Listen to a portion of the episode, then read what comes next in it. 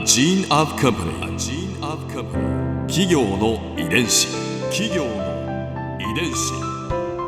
全国に546万社以上あるとされる日本の企業その企業の数だけ理念があり使命があり人間ドラマがありますこの番組ではさまざまな企業のトップや社員の方にお話を伺いながら成長する企業の DNA を解明していきます企業の遺伝子。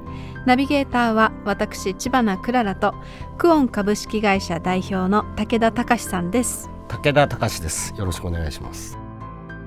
本日は田辺グループ代表田辺本家第25代目当主田辺長右衛門さんをお迎えしております。よろしくお願いいたします。よろしくお願いいたします。今回は田辺グループの今とこれからについて伺います企業の遺伝子。今力を入れてらっしゃることってありますか、まあいろんなそのグループのうん。まあ改革とかまあやってったんですけども、まあそれはあの父の代の24代の頃の事業をまあ引き継いで、まあそれをいわゆるこう変えてったといううん。か時代に合わせてったということで、ぱり私の代の事業を作らなきゃいけないというふうに思いましてですね、うん私の代は何をやらなきゃいけないのかと、私の代の仕事はこれだっていうのがまだわからなかったんですね。うんで、自分が何をしたいのかっていうのもまだ定まってなかったんですよ、正直。で、そうこうしてた時に、私どもの地元の雲南市吉田町というところにね、まあ、吉田村ですね。うんここで我々がずっと鉄作りをさせていただいた鉄で、もともとはね、1万人ぐらい人が住んでたですね。うんその中で我々が製鉄業が終わってしまったおかげで、うん今1000人ちょっとぐらいになってしまったんですよ。へー10分の1ぐらいになって、まあ限界集落というふうに言っても過言じゃないようなところになってしままいましてね。その限界集落になってたその地元の中学校に校長先生からご依頼がありまして、うん中学校の生徒にね、田辺社長からお話をしていただきたいと。うん1時間授業をしていただきたいと。うんふるさと授業っていうやつなんですけど、子供たちになんか夢と希望のある話をしてくださいっていうふうに言われたんですよ。うん。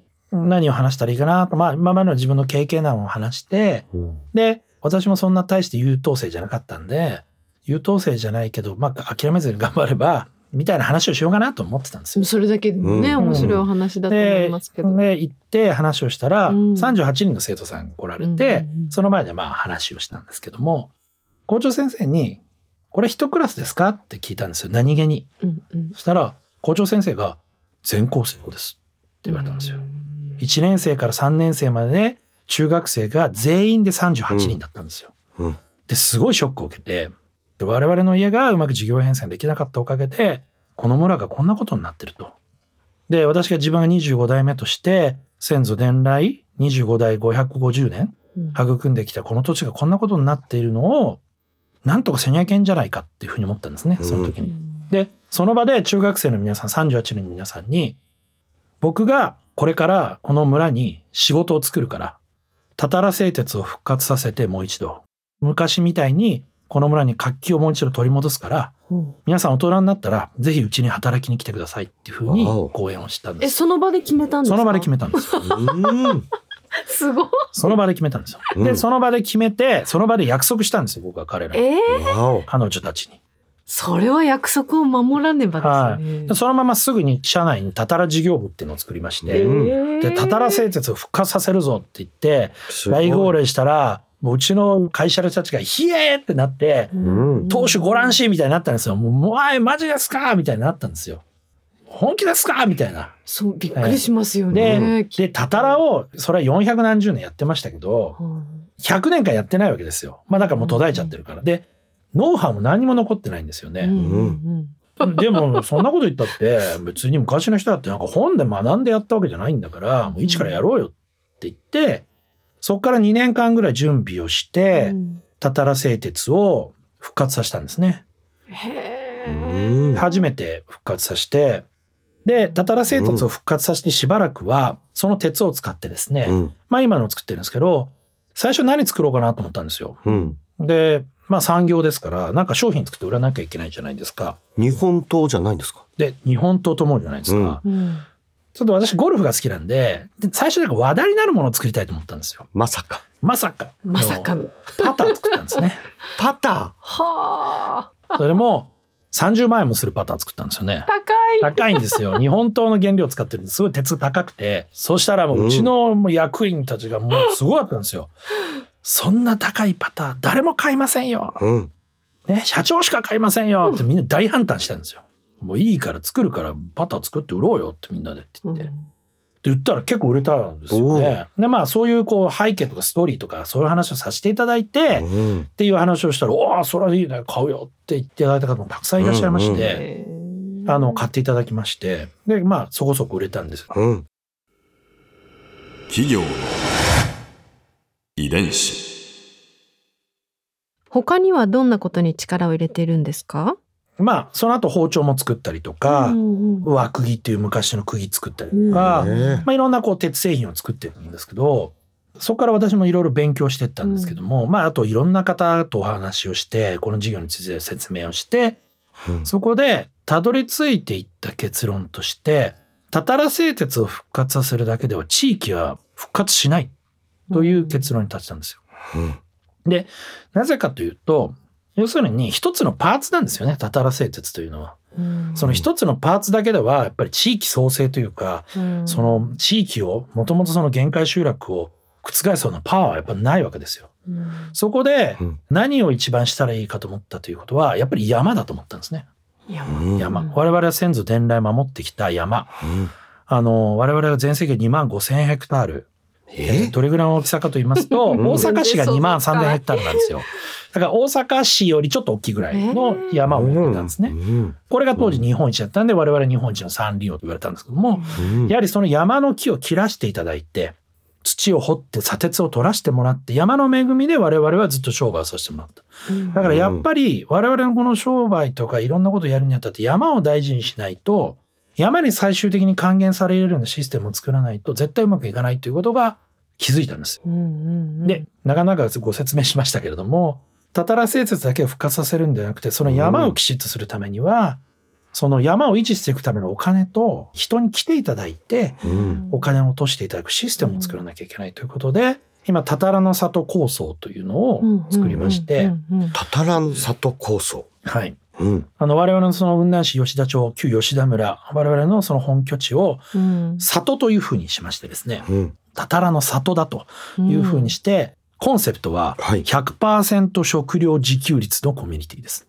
要するに、すべて自家製、すべて地元で自給される、すべて地元で取れるものでお客様におもてなしをする。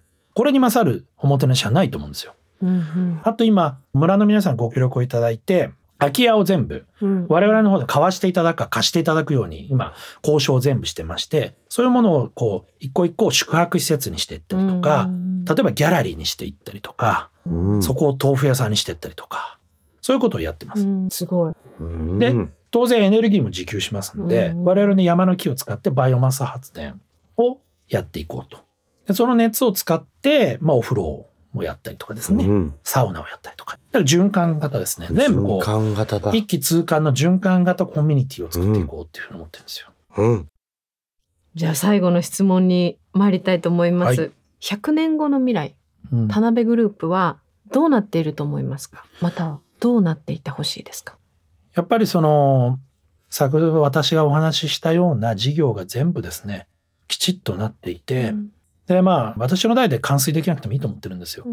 で私が構想をぶち上げたものを私の息子たちが引き継いでくれて、それをまた彼らのやりようで、彼らの思いで、彼らの責任で手直しして、うん。そして彼らのアイデアで新しい血を入れて、新しい風を入れて、で、どんどんどんどんそういう風になって、日本で、まあ島根県のですね、島根県雲南市吉田町というところが、そして島根県というところが、日本の中山間地の中で地方創生の成功例だという風になっているといいなと。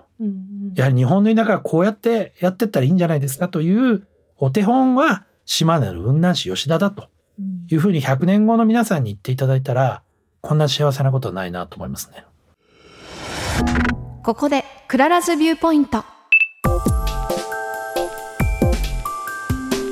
今回印象に残ったのはたたらの里です。いや面白そうだなと思ってお話伺ってました。地域創生だとかすごく個人的にも興味があるんですけどこう地元の人たちコミュニティをどういうふうにこう賑やかに活性化していくかっていうのはやっぱりこれからの日本としての課題でもあると思うし田辺グループがどういうふうに舵を切っていくのかなってどういうワクワク空間ワクワクの場所を皆さんに見せてくださるのかなっていうのはすごく楽しみですね。いや娘2人連れて遊びに行ってみたいなと思ってます。企業の遺伝子。